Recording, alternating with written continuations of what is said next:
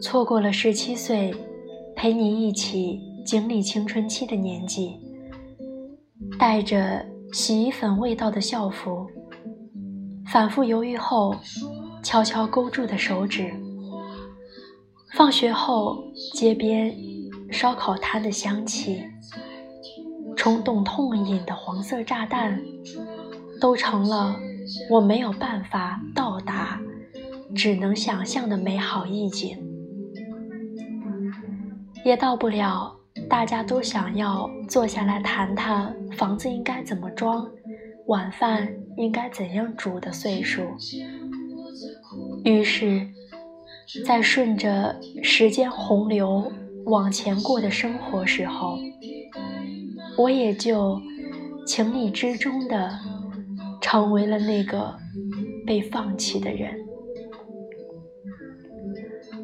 什么阶段？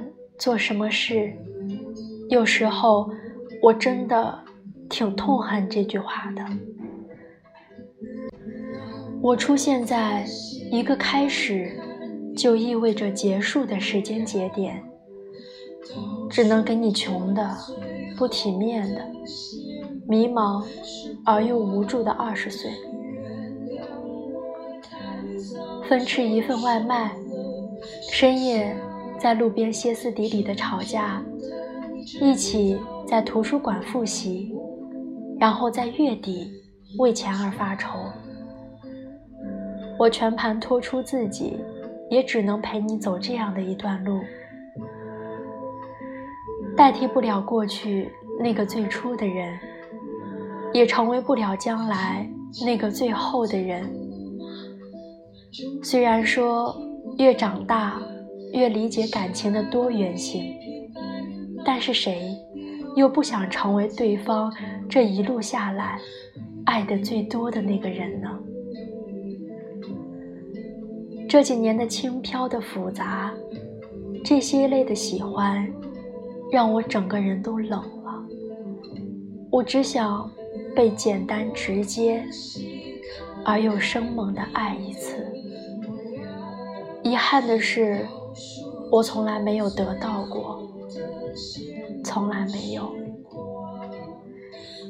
前几天状态不好的时候，身边朋友都在劝我。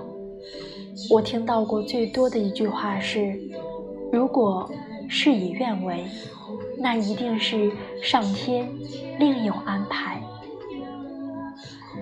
这句话虽然很早都听过。但是人好像就是这样，没有身在其中的话，真的很难理解当下的痛苦和煎熬。虽然我自己也曾写过很多类似的话，比如“一切都会过去”，但当真正的遇到坎儿的时候，就会觉得过不去，甚至觉得全世界只有我一个人在闷闷不乐。但是现在，跳脱出来，回看当时的自己，发现还是幸运的。我庆幸的是，自己没有被压垮。不管是一段难以维持的关系，还是看似无望的为什么事情做准备，如果在某个地方被困住了。真的要及时提醒自己，这是命运给予自己的考验。不要在里面打转，也别因为懒惰或者任由自己堕落来避开现实。硬下头皮，真的没有什么事情是过不去的。你真的很棒，也很值得。你要相信。现在遇到的一切不幸，都是为了以后的好运而开路。总而言之，有时候人要是不勇敢一点，真的很难活得舒坦。